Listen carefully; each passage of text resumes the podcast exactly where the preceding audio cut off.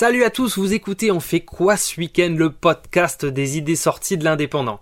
Je suis Johan et j'ai sélectionné pour vous quelques suggestions qui valent le détour. On commence nos idées sorties ce week-end un peu en avance avec un one-man show que l'on ne pouvait pas manquer. Jeudi 23 janvier à 20h30 au Palais des Congrès, c'est Alban Ivanov qui nous fera l'honneur de sa venue à Perpignan.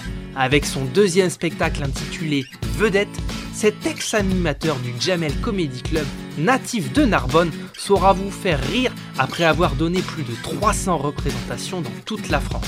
Après Kyron, Maxime Gastoy fin 19, c'est le one-man show de ce début d'année 2020 à Perpignan.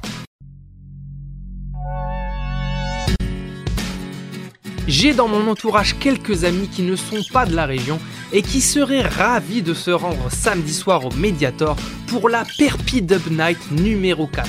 De 21h à 4h du matin, on va pouvoir fêter 20 ans culture dub avec OBF Sound System Mahom, The Survivor, d'Apache MC et Culture Dub Sound, ainsi que plusieurs invités exceptionnels.